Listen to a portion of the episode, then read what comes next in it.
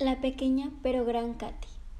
Había una vez una familia de tortuguitas que vivía en un gran bosque con un clima precioso.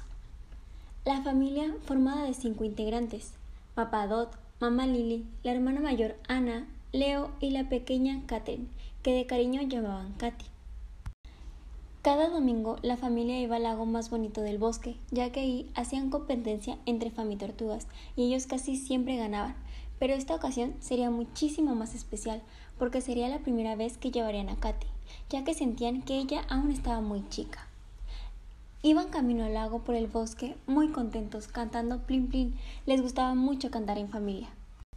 En el puente escucharon unos ruidos un poco extraños y comenzaron a caminar más rápido para llegar al otro extremo.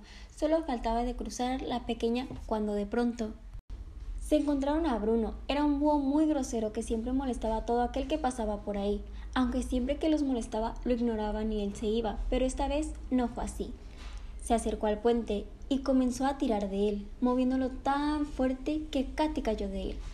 La familia rápidamente fueron a ayudarla y la llevaron con el doctor Torto. El doctor les comentó que el caparazón de Katy se había lastimado mucho por la caída y tristemente ya no quedaría igual. Tendrían que quitarlo y ponerle en su lugar un cristal para que en él pudiera protegerse. Pasaban las semanas y Katy seguía sin salir, preguntándose por qué ahora era diferente con su nuevo caparazón de cristal, hasta que un día su mamá le dijo que irían a visitar a la osa Kami. Katy y la osa Kami comienzan a platicar. Después de un tiempo de estar visitando a la osa Kami y haciendo muchas actividades juntas, Katy, con gran fortaleza y el apoyo de su familia, comprendió que su felicidad no dependía de nadie más que de ella.